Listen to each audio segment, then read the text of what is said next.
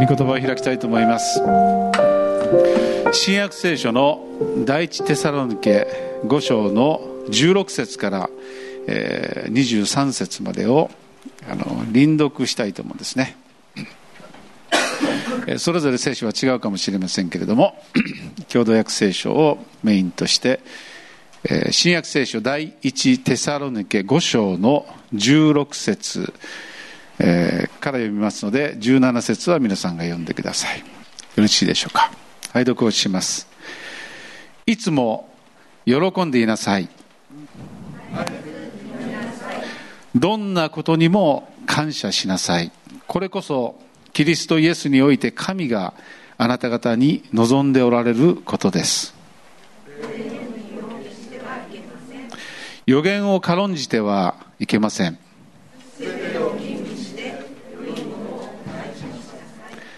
あらゆる悪いものから遠ざかりなさい。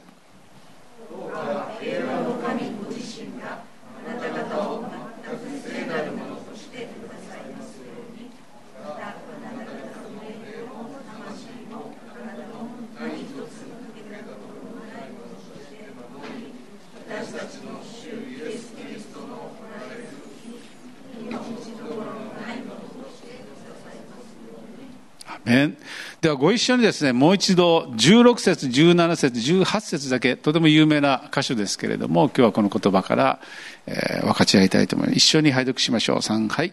いつも喜んでいなさい。絶えず祈りなさい。どんなことにも感謝しなさい。これこそ、キリストイエスにおいて、神があなた方に望んでおられることです。お祈りをします。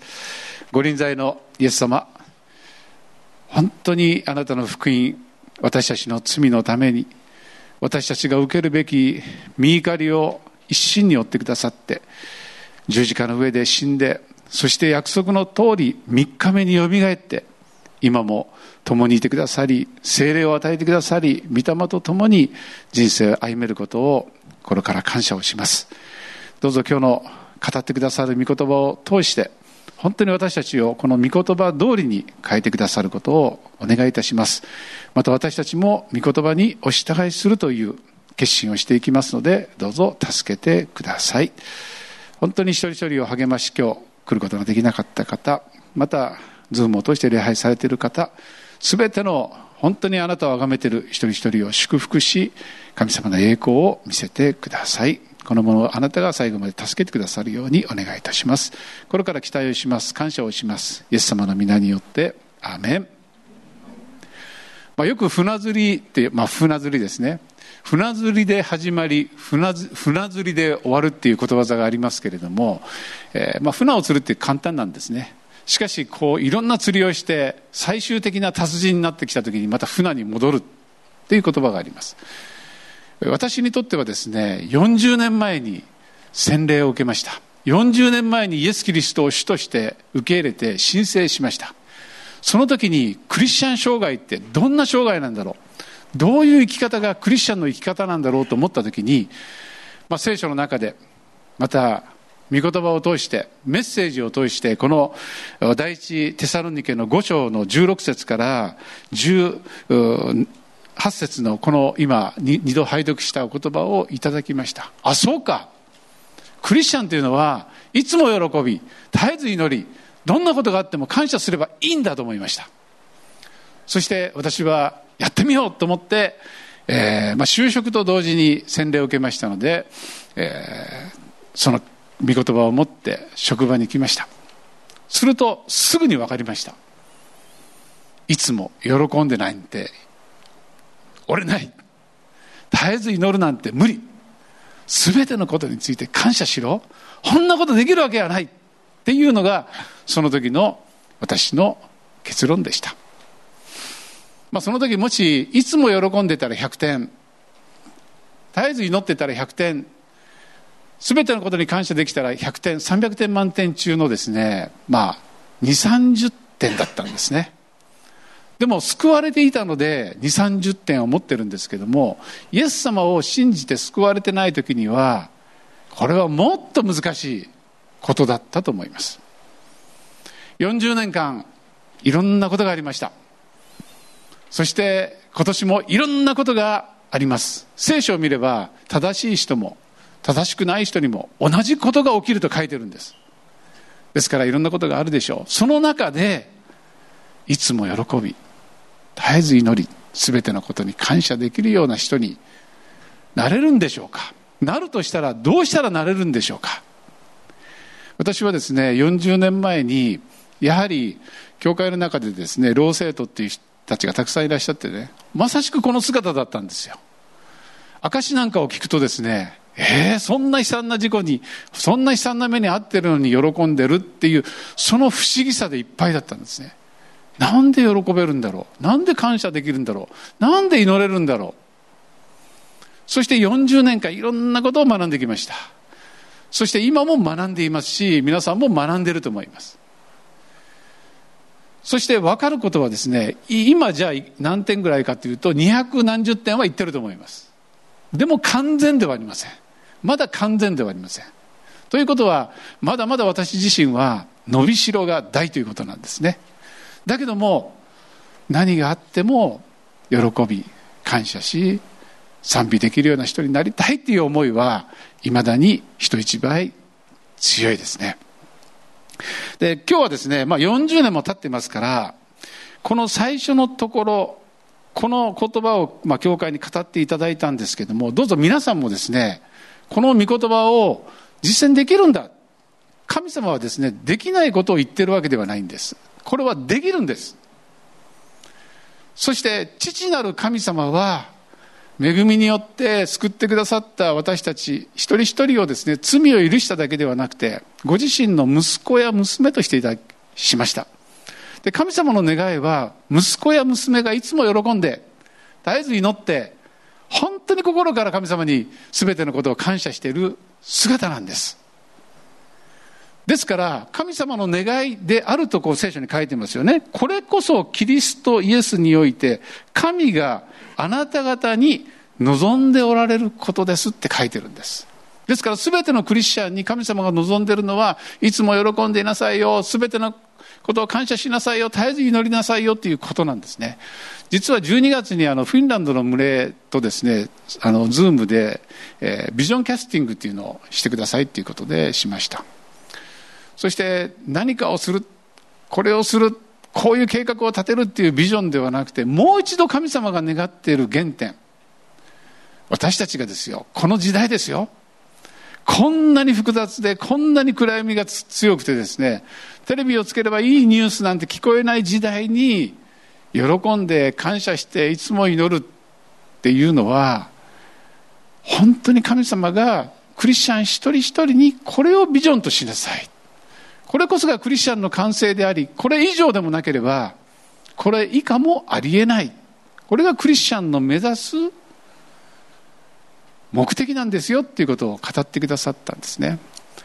でそれぞれ皆さん今年いろんなことを通して神様との関係を改善しながら以前だったら喜べないことが喜べるようになるだろうしもっと祈りが深くなるだろうし感謝ができるようになっていけば素晴らしいと思いません？それでフィンランドの群れにはですね、来年のクリスマス、まあ今何点ぐらいですかっていうことを言ってですね、まあ10点でも20点でも、これができるようになったら一緒に賛美しましょう。なぜなら、これは一人ではできないことなんです。一人でこのような人間になろう、このようなクリスチャンになろうとしてできる人は一人もいないんです。私たちクリスチャンは、互いが、互いに祈り合ったり、励まし合ったり、一緒に遊んだり笑ったり、そういう仲間がいて初めてですね、信仰を保っていけるんですね。ですからどうぞ、ちょっと皆さん頭の中で考えてください。これ自分の基準でいいんですけども、300点満点だったら今は何点ぐらいですか？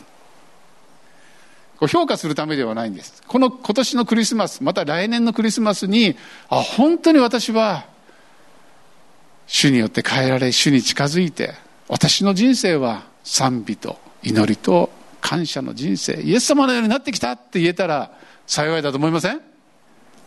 そしてそれを同じ目標を向かっている仲間が与えられて、どう？この頃どう？私ですね、今日メグとなっちゃんに朝会ってですね、幸せって聞いちゃったんですよ。バカだと思いました。結婚してね、もう二人の顔を見ただけでわかるんですよ。幸せそうなんですよ。な聞くことではなかったんですね。えー、それと同じように、あ、本当にいつも喜び、絶えず祈り、すべてのことを感謝してるなっていうのは、みんながわかるんです。自分がわかるんです。特に家族がわかるんです。ましてや近所、会社の人たちがわかるんです。ですからこれはとてもいい vision casting だと思いません？じゃあちょっと皆さん、そこのノートにね、今大体自分はどのぐらいこれができてるかどうか書いてみてください。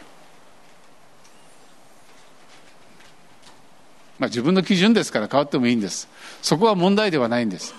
この聖書が言う神様が言うことが本当に分かればいいだけなんですね。じゃあちょっとこうもう書き終わった人は隣の人を除いておおじゃああなたが点数アップするのを応援しますよという感じでね、まあ、見せ合ってくださったらもっといいかな。励まし合いましょう、えー、一つの答えを言いますとねいつも喜び、絶えず祈り、すべてのことが、もしできるようになったら、何が違ってきたかっていうと、聖書の福音、聖書の書かれたことが、文字通り信じることができたら、これはできます。皆さん、雨ですか？文字通り聖書の書いてることが分かれば、これはできるんです。しかし私たちはなかなか信じられなかったり、信じようとしないときに、これは本当に難しいことなんですね。ですから心から喜べるはずがない、感謝できないって言っちゃうわけですね。で、もう一つの言い方をするならば、後でお話ししますけれども、私たちが生まれながらの肉、要するに自分中心に自分の感情とか気持ちを大切にして、まあ、喜びたくない、感謝したくないっていうことを優先すればできないことだらけです。しかしその肉が死んでいって精霊に満たされ精霊によって導かれていくときに心からですね霊の力によって本当にこれは感謝なんだ。この背後にも神様働いてるんだって感謝できるようになるんですね。ですから去年私はあの賛美の力という本をね再読し今4回目から読んでますけれどもあの先生が言おうとしてるのは本当にいつも賛美していくまあ、いつも喜び絶えず祈り全てのことに感謝しなさいということは神様を賛美するということなんですね。心から神様褒めたたえるっていうことは心から神様を信頼し心から神様に委ねてるっていうことなんですね。それができない限りこれはできないんです。まあ霊的に強くなるということですね。でもう一つここのですねいつも喜び絶えず祈り全てのことに感謝しなさいっていうのを別の言い方をするとですね第一テサロニケ5章同じページですけれども10節。まあこの言葉のことなんですね。主は私たちのために死なれました。それは私たちが目覚めていても眠っていても主と共に生きるようになるためです。と書いています。イエス・キリストは私たちの贖いを終わって3日目によみがえって今も今もイエス様は今もイエス様は今もん？今もイスラエルの墓にありますか？今も生きている。どこにいるんですか？イエス様は神様の右の座に座っているとも書いてますね。でも精霊の形を通してどこにいますか？私たちと共にいるんですね。皆さんがテレビを見ていてもお風呂に入っていても買い物に行ってもイエス様はいますか？いますよね。で、これは感覚ではないんです。なんか神様の臨在がいつも感じる、あ、なんか神様の臨在を感じないというもんではないんです。聖書を読むと、イエス様を受け入れた人にイエス様は共にいてくださってるんです。アメンですか？だから信仰なんです。信じている時に本当にその通りに主は共にいてくださってるんです。だから私たちのために死なれたが、それは私たちが目覚めていても眠っていても主と共に生きるようになるためなんです。これがねいつも喜び絶えず祈り全てのことについて感謝する人生そのものなんですね。じゃあなんで神様は私たちにそれをさせたいんですか？それは神様が私たちを愛してるからなんです。そして神様と一緒に歩んでいくという人生を通してですね私たちが10年20年経っていく中で主と一つになっていくんです。えなんでそれが大切なんですか？それはこの先ほども言いました23節を見てみましょうか。どうか平和の神ご自身があなた方を全く聖なるものとしてくださいますように、またあなた方の霊も魂も体も何一つ欠けたところのないものとして守り、私たちの主イエス・キリストの来られる時、火の打ちどころのないものとしてくださいますようにって書いてるんですね。私たちは恵みによって救われましたけれども、古い価値観を持てたりとか、とても人間的であったりとか、自己中心であったりとか、そういうものを持ってます。そういうものが心と体と魂の中に刻まれてるんですね。ひょっとしたら傷を持ってるかもしれません。で、その部分っていうのは決して喜べない。決して賛美できない。決して感謝できないんです。そりゃそうでしょう。傷が癒されてないんですから、本当に私は親のせいでこうなったんだ。世の中のせいでこうなったんだ。私はこうだ。と傷がうずくわけですね。でも、私たちが主と共に歩む中で、賛美できない、喜べない、祈れない部分、イエス様に持っていけない部分が取り扱われて、イエス様に持っていった時に、癒されていく。イエス様に相談した時に、平安が来る。イエス様に持っていった時に、神様の印や奇跡を見ていく中で、癒されていけばいくほど、心も体も、魂も霊も全領域が神様素晴らしい。もう先ほどの賛美で、本当に賛美を受けるにふさわしいっていうのは神様だけだと思いません？今日新しい方が来てますので、賛美っていうのは、えっとですね、何か歌を上手に歌うことではないんです。賛美歌を歌う、新しいゴスペルを歌うことだけではないんです。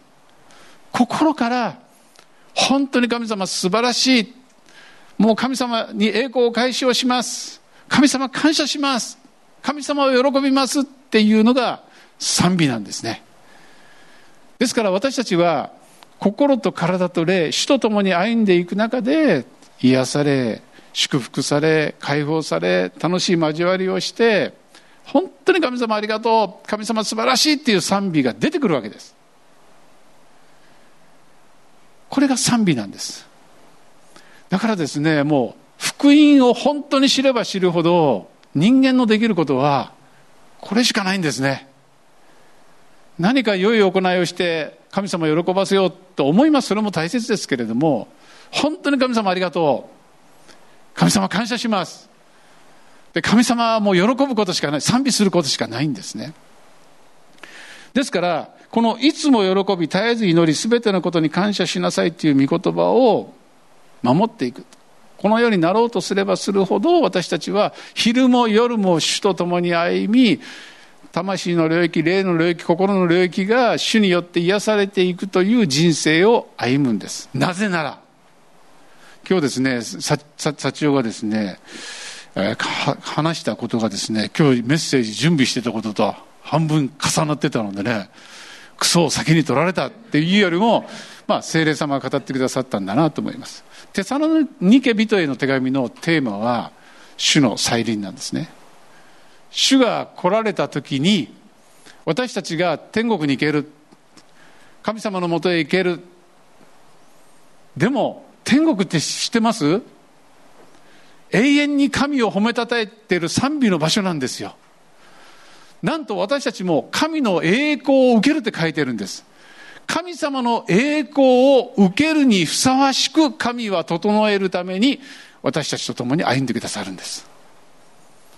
わかります？私たちが平気で嘘をつく。私たちが肉的。神様の前に立てますか？神様の栄光を受けるにふさわしいですか？ふさわしくないでしょう。でも私たちの現実はそんなものなんです。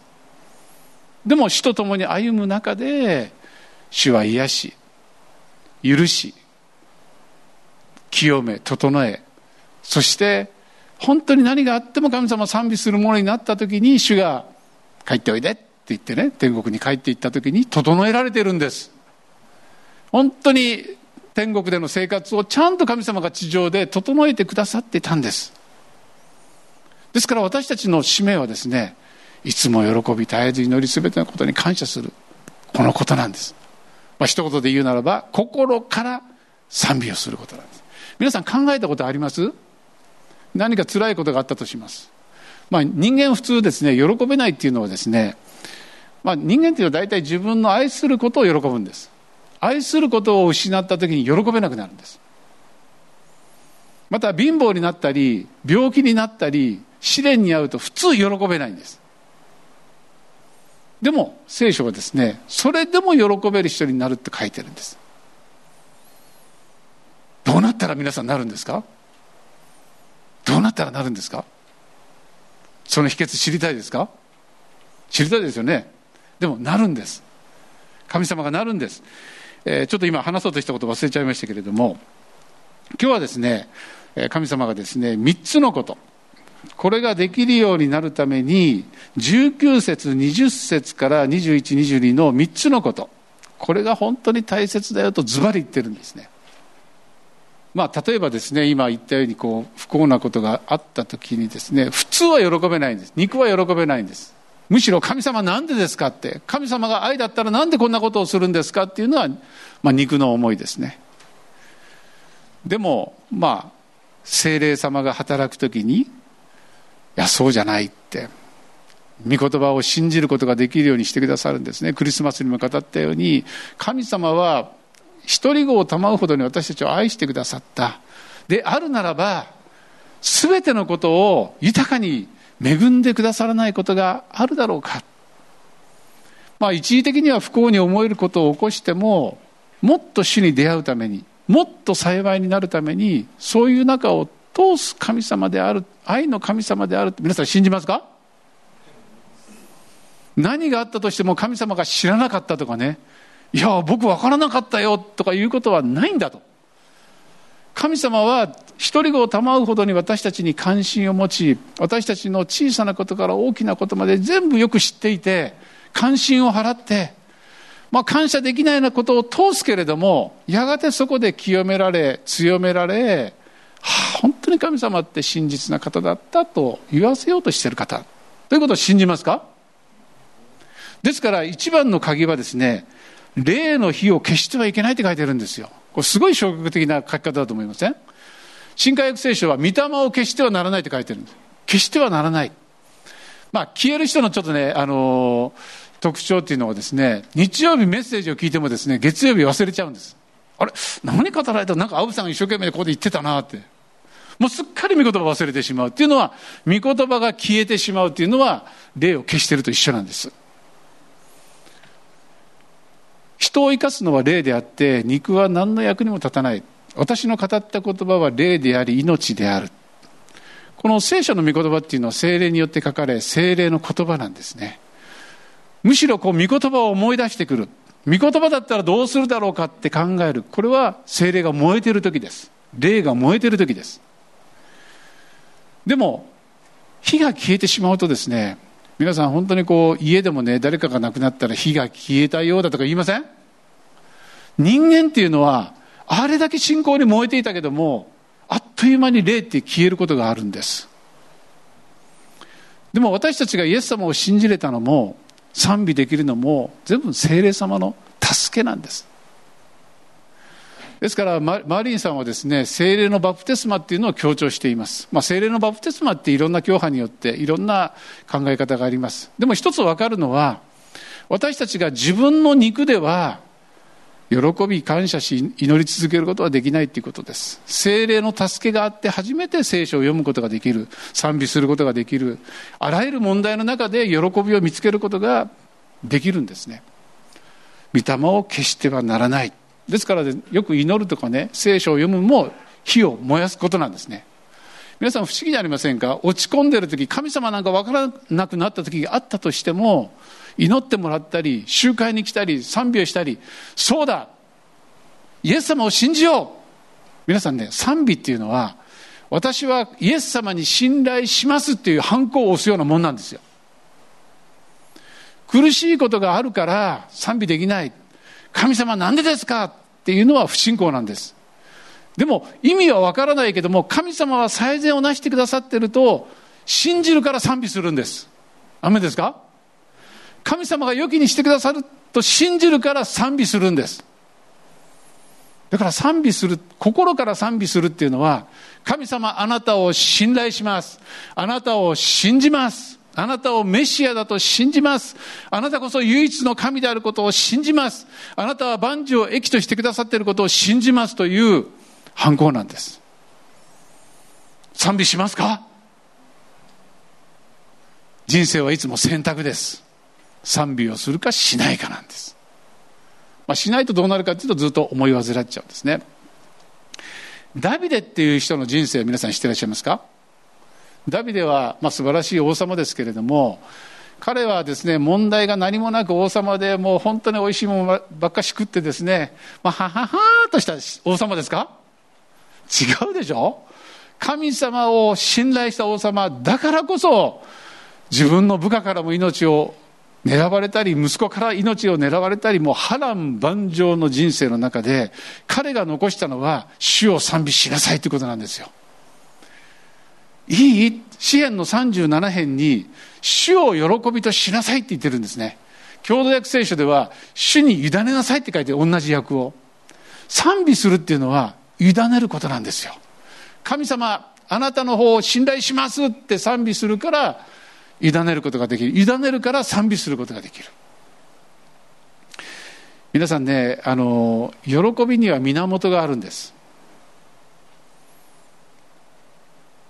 100万円には喜びがあるかもしれませんけども、なくなるかもしれませんよね。健康には喜びがあるかもしれませんけども、取られるかもしれませんよね。でも絶対に取られない源をダビデ王様は言ったんです。えー、使徒行伝の2章で、あの、本当にクリスチャンがですね、ペンテコストの霊を受けて変えられていくんですね。臆病な弟子たちや不従順な者たちが精霊の力によって変えられた時に、これはすごいことだってなったんですけども、ある人は、朝から酔っ払ってるんだ。ブドウ酒を飲んでるんだ。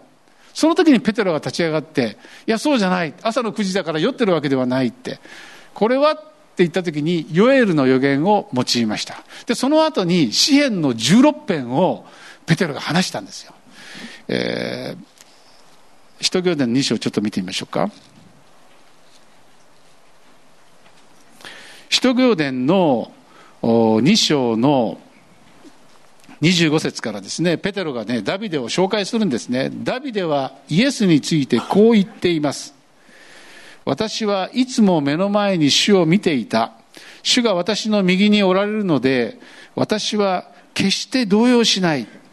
だから私の心は楽しみ、舌は喜びたたえる。体も希望のうちに生きるであろう。あなたは私の魂を黄泉に捨てておかず、あなたの聖なるものを朽ち果てるままにしておかれない。あなたは命に至る道を私に示し、見舞いにいる私を喜びで満たしてくださる。これ、支援16編を見るとちょっと訳が違うんですけれどもね、新海訳と兄弟訳でもちょっと違いますけれども、え、ダビデがこう言ってるんです。あなたの見舞いには、満ち溢れる喜びがありますって言ったんです。私たちはね、相変わらず今年いろんなことがあるんです。もうその問題を見るとですね、喜べない、賛美できない、祈れなくなるようなことが起こるんです。必ず起こるんです。でも、ダビデはもっとひどかったかもしれない。もっとすごい人生を歩んだと思います。でも彼は問題を見るのではなくて、精霊の力によってですよ。自分の力じゃない、精霊の力によって、問題を益と変えてくださる問題をも悪魔をも用いることのできる神様がいらっしゃるっていうその御顔を仰ぎ見たんですね。これ信仰なんです。で、イエス様が見えた時に満ち溢れる喜びはどこにあるのか。うまくいくこと、お金、健康ではなくて、それも感謝だけども、イエス様そのものに、神様の見前に満ち溢れる喜びがある。だから私はもう動じないって言ったんです。私たちはこんな信仰者になりたいですよね。何があっても、問題があっても、試練や、ひょっとしたら裏切り、裏切りがあるかもしれない、絶望するようなことがあるかもしれないけれども、それをも許され、それをも神様が支配し、益と変えてくださる愛のイエス様一人子を賜うほどに愛してくださった神様が私の前にいるんだ。主はよみがえって死に支配されてない。生きてるんだ。信仰を持つ。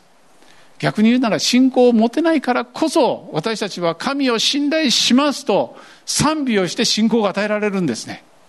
今日も一緒に賛美した時に信仰を与えられませんでした？私本当に信仰を与えられましたね。本当にイエス様は賛美を受けるにふさわしい方。アーメン。アーメン。アーメン。賛美をするから力が来る。力が来るから賛美をする。これをダビデが私たちに残してるんです。賛美は力なんだって、えー、ジョン・ウェスレーもですねバクストンも言っています。もしあなたが主ご自身を喜ぶことができなかったらこの第一テサロニケの16から18の言葉は不可能だって言っています。何かがあるから喜ぶ。何かがないから悲しむっていう状況ではこれは無理なんです。でも何があっても変わらないイエス・キリスト。そのイエス・キリストこそ喜びの源でありこの方から目を離さない以上私たちは絶望することが絶対にないんです。ダビデはですね何を残したか。心からの賛美をしなさいって私たちにレガシーを残してくださったんです。心からの賛美です。うまいとか下手の歌ではありません。心から神様素晴らしいという賛美です。でもう一つですね悪魔がいるんですけども悪魔はですね私たちから人間から喜びを取ればですね人間はあっという間に疲れ果ててしまいもう神の子としての栄光を見るどころか表すどころか最も醜いものになるということを知ってるんです。どんな手段をとっても皆さんの中に賛美させないようにするのが悪魔なんです。いろんな手考えてますよ。皆さんは何をされると喜べなくなりますか？詩篇の16編でダビデは言ってるんです。主よあなたの他に私の幸いはないって。この領域に至るとですねもう奪うものはないんですよ。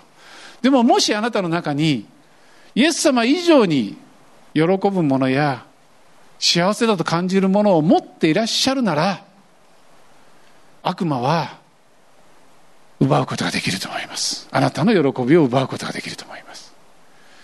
でも聖書に書いてあるように神が一人子を賜うほどに本当に私をあなたを愛したというこの神を愛するならば神様だけが私の幸せだと告白するならば奪えるものは何一つありません。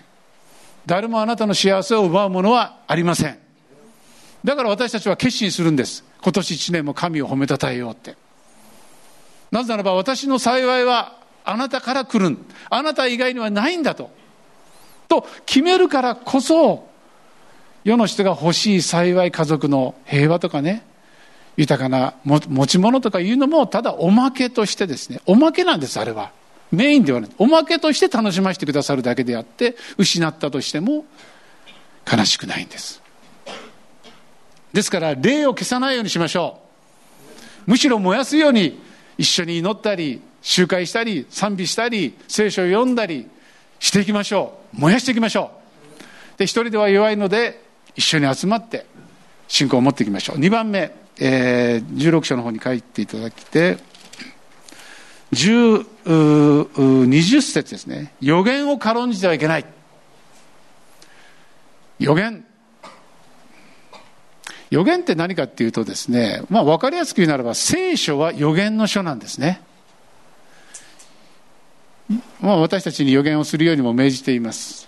それは御霊によって神様の御心を語るっていうことなんですね。神様の御心を語る。そして神様の御心は聖書を通して語られてるんですけども全てが語った時に成就しているわけではないんです。私たちに信じるという忍耐神様を信頼という信頼するという忍耐がなければその約束のものを得ることができません。ですから聖書をただ知識として学ぶんだったらうん知ってるよ。マリアは処女だったんでしょ？これは知識です。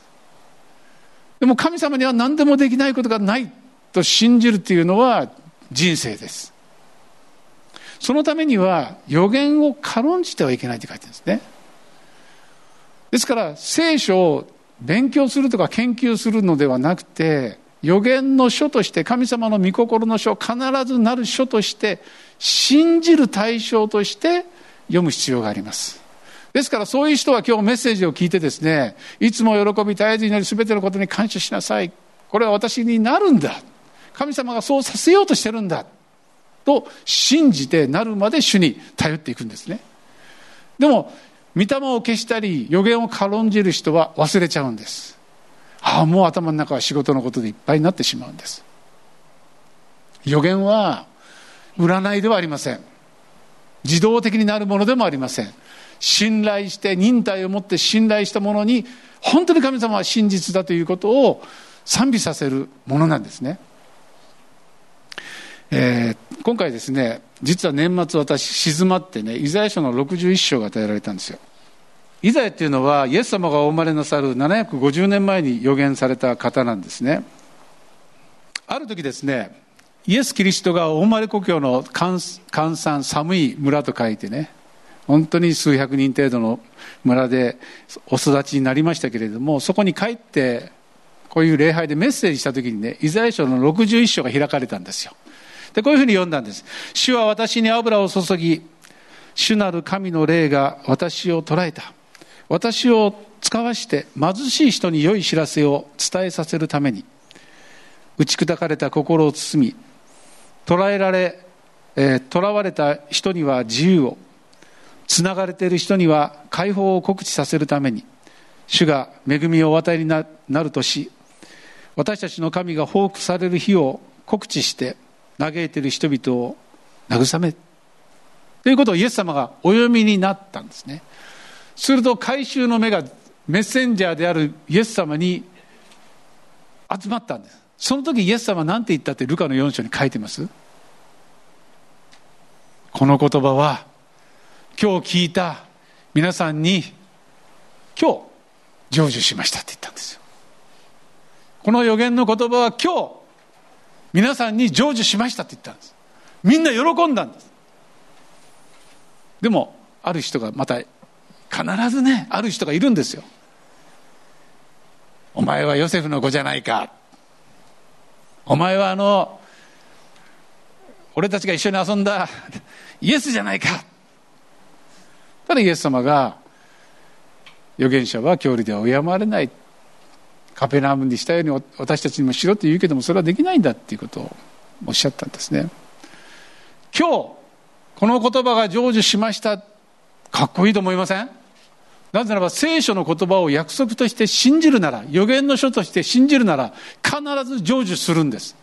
必ず無意味な言葉は一つもないんです。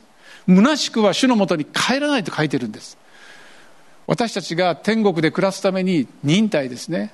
信じる信頼するという忍耐を養うために神様いろんな中を通すんです。で今回静まっている時にねこの後の言葉が語られたんですよ。シオンの家に嘆いている人々に灰に変えて冠をかぶらせ嘆きに変えて喜びの行為を暗い心に変えて賛美の衣をまとわせるために彼らは主が輝きを表すために植えられた正義の歌詞の木と呼ばれる。彼らは常しえの廃墟を立て直し古い荒廃の後を起こす。廃墟の町々世々の荒廃の後を新しくするって。私はこれを言葉を静まった時に聞いたんですね。その時に私はこう言ったんです。イエス様って。少なくともこの福音イエス様の十字架の贖いは私に成就しましたって。私は本当に感謝なんかしない人間。いつももう仏頂面でいつも文句や不平ばっかし言う人間。祈りなんかしたくないという人間でした。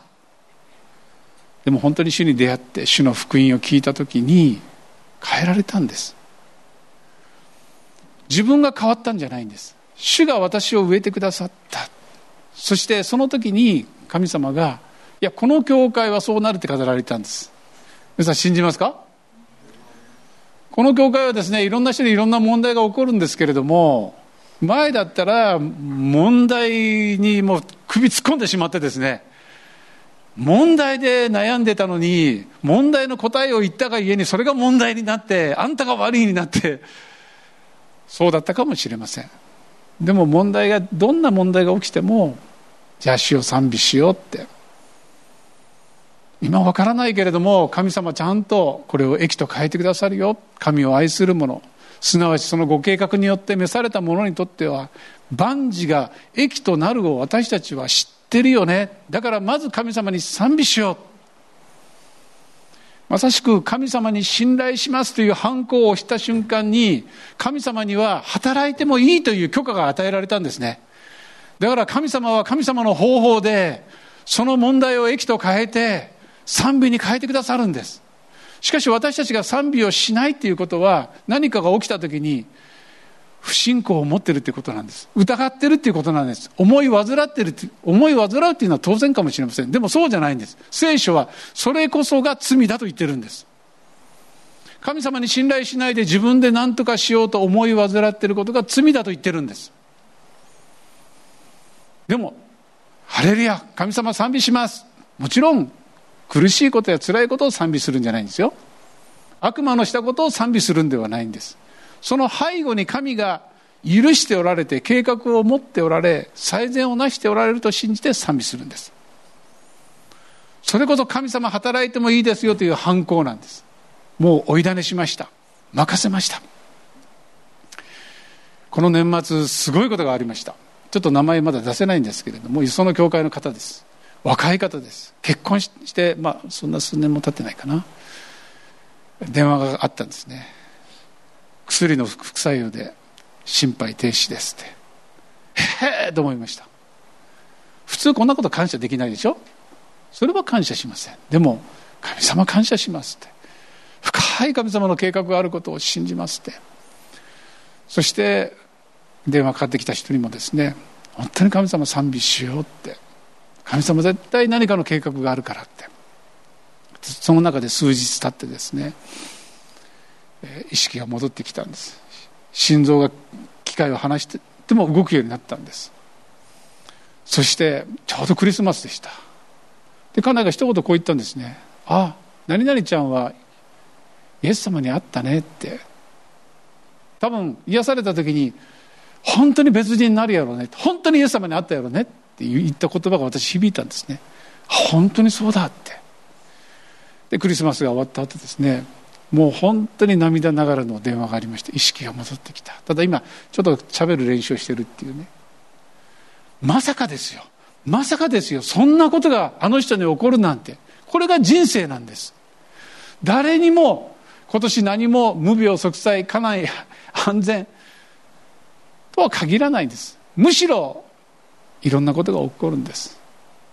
テサロニケの教会はですねむしろその困難の中で精霊の喜びを持ってイエス様を受け入れたと書いてるんですね、えー、私ねこう読んだ時にねもし私たちがですね成長してねいろんなことが起きるんです。ですから未信者の方や周りの方が大変ね、大変ね、それはすごいことやね、いやーとかもう本当に平気で文句を言ったり不平を言ったりしてる中でね、もしニコニコして神様を賛美してたらどうなるでしょうか？今日朝読んだところ使徒行伝のその2章のところもですね初代教会で彼らは神を賛美してたって書いてるんですよ。そして周りの人たちが好意を持って日々弟子を加えたって書いてるんですよ。頑張って賛美するんじゃないんですよ。心から信仰を持って神様を信頼して賛美するならば、それこそが主の栄光を表すものになるんですよ。もしね、そういう人が起こされてきたら、その後の、これ予言だとも4節彼らは常しえの廃墟を建て直し、古い荒廃の後を起こす。廃墟の町々、いよいよの荒廃の後を新しくする。皆さんに予言をします。本当に神様の御心を信じ、心から神様の愛を信じて賛美していくならばあなたは栄光を表していきます。廃墟を立て直す人になります。3面ですか？心から。ですから2番目に1番目に御霊を霊を消してはならない。2番目に予言を軽んじてはならない。ですから今日から聖書を読むときにね、あ、読んだでなくてね、今日もデボンション終わったではなくて、予言、まだ成就してない約束の言葉、少なくとも自分に成就してなかったら信じてください。いつもそこに帰って神様に願ってください。神様必ず予言を成就される方です。で、最後に、えー、またテサロニケに帰ってですね、今年1年3つのこと、すべてを吟味し、良いものを大事にしなさい。あらゆる悪いものから遠ざかりなさい。えー、皆さんね、人生って今年もね、選択なんですよ。なんか急にすごい祝福が始まって、すごいことが起こることはないんです。あなたが毎朝ですね、皆さん今日朝起きたら、なんて言いました？まず一番目に。笑った、笑った方いますけど。腹減ったとかね、えー、そうかもしれません。いろいろあると思いますよね。でも、朝から、まあ私はね、今日、天皇お父様、明けましておめでとうございます。イエス様、明けましておめでとうございます。聖霊様、明けましておめでとうございます。あなたを賛美します。今年もよろしくお願いしますが、最初の言葉でした。賛美する方を選んだので賛美するんです。神様にどうぞ自由に働いてください。もう思う存分働いてください。という反抗をしましたから、霊は燃えるんです。でも最初朝起きた時から、ああってため息ついたら皆さん、その日の一日の終わりはどうなってるか想像できません？もう大体想像できますね。もうとにかくもう現実から逃げてテレビ見よう、YouTube 見よう。そしてもう逃げて逃げて逃げて、えー、まあ酒飲もう、もうぐだぐだしよう、遊びに行こう。問題から逃げて逃げて逃げてっていうのが救われる前の私です多分今も同じようになると思いますだから聖書はですねまあ全てを吟味するこれ大切だよって、まあ、誰かから予言を受けたとしてもそれを素直に信じるよりも本当に神の御心かどうかを確かめて吟味をしてちゃんと信じるそして良いもの悪いものって書いてますけども、聖書が言う良いもの、悪いもの。だから良いものってあれでしょ？なんか良いことをすることでしょ？親切にすることでしょ？悪いことって盗んだり、勧誘したりすることでしょ？そうなんです。でも聖書が言っている良いことと悪いことっていうのはそこじゃないんです。精霊が来るときに私たちを罪を示す。罪って何かっていうと、イエス様を信じないからだと書いてるんです。要するに、イエス様を信じない、信頼しない。イエス様を褒めたたえない、賛美しない。これは悪いことなんです。ちょっとまあ初めて来た方にとええと思うかもしれませんけれども聖書的にはそうなんです。でイエス様は良いことって何かっていうと霊が燃えることなんです。主が喜ぶことは良いことなんです。だから何が主の御心なのかどうかっていうことが私たちの基準になってくるんです。この世でいいことだけども主が喜ばないことはいっぱいあります。逆にこの世では悪い、なんかこうおかしいとか言われるけれども、主が喜ぶこともいっぱいあります。主が喜ぶことは良いことで、そうすると私たちは力を受けます。でも主が喜ばないこと、だからね、悪魔って知ってるんですよ。私たちに罪を犯させたりですね、だからもう本当にこう変なものを見たりとか、変な言葉を言ったりとか、人の言葉をポンとね、否定的な言葉を受け入れた瞬間に、賛美がなくなるんです。信仰がなくなるんです。もう神様なんかいなくなるんです。この世の中から。とてもシンプルなんです。でもねどんなに落ち込んでもどんなに苦しんでいてもあなたの心の中にあイエス様だ。イエス様僕のことを私のことを愛してるんだ。イエス様共にいるんだ。賛美しますと言った瞬間に人間はどんな人間でも輝くんです。信仰が立ち上がったらそういうふうに創造主は作っているんです。だからこそそれを知っている悪魔も何とかしてイエス様を信じさせない。賛美させない。それが悪いことなんです。そしてその悪いことがいっぱい世の中に満ちているので、私たちに与えられている特権は選択することなんですよ。あの潜在コースじゃないでしょ毎日選択するんですよ。で、神様はどんどんこうね、信仰を鍛えていくのでね、感覚が伴い、だからね、私たちのこう最終的な悪いものっていうのはね、自分の判断なんですね。自分は感謝したくないとか賛美する気分じゃないとかね自分はこう思うっていうところが一番の悪の原因でここに従わないで例えばですねあのマリンさんの本にも書いてましたこんなん賛美できませんいやでも賛美しましょう。そして聖霊を受けましょうって言った時にその人はですねイエス様。私の中にイエス様以外のものイエス様以外のものを喜ぶまた間違った価値観もいっぱいあります。でもどうぞ清めてください。そして本当にあなたの喜ぶものに私を変えてください。何があっても主を見て主を前に置いて感謝するものに変えてください。精霊のバプテスマを与えてくださいって祈ったそうなんです。何が起こったと思いますか？何も起こらなかった。何も感じなかった。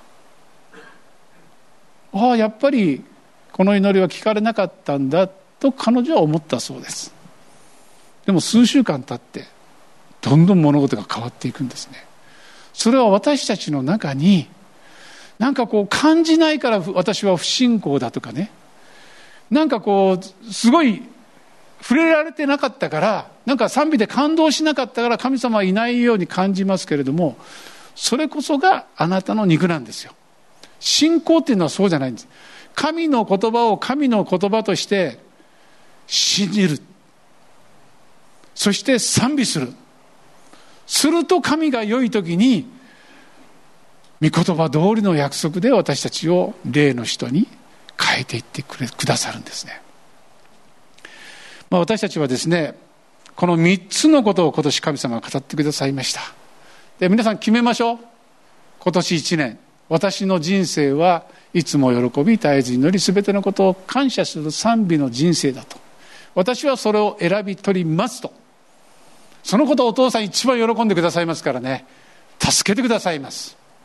そしてこの23節にあるようにあなたの霊魂体まだ傷があったり問題があったりまだこの部分は賛美できないという部分があってもそれを主に委ねていきましょう。主はそれを受け入れてくださって十字架の血の血潮で清め愛で清めまた人生を開いてくださいます。皆さんアメンでしょうか？じゃあお祈りしたいと思います。それぞれこの御言葉に応答してですね、えー、信じて賛美をしてお祈りしていきましょう。天の父様ありがとうございます。今年1年何があったとしても神様を賛美していきます。本当に自分の力ではできませんけれどもお父さんがそのことを喜んでくださっていることをありがとうございます。主よどうぞあなたは私たちを正義の歌詞の木憂いを賛美に変えてくださると予言してくださっています。その通りになることを宣言します。主をどうぞまた私たちもその通りにしていきますので助けてください。神様に栄光を解消します。賛美の教会賛美の人生賛美の本当に永遠を全うさせてください。今もし悔い改めがあるなら主は受け入れてくださいます。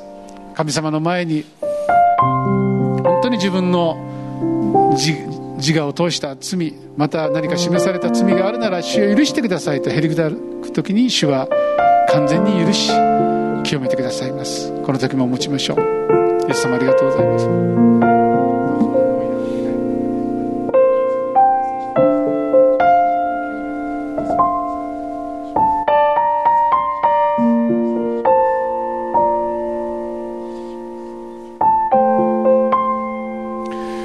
今度は両隣お互いのためにですね自分だけではなくて一緒にいつも喜び絶えず祈り全てのことに感謝する生涯を全うできるように周りの人に今祝福しましょう。イエス様感謝をします。ここにいる一人一人がどうぞ信仰の賛美を通して信頼を通していつも喜び絶えず祈り全てのことに感謝できるように助けてください。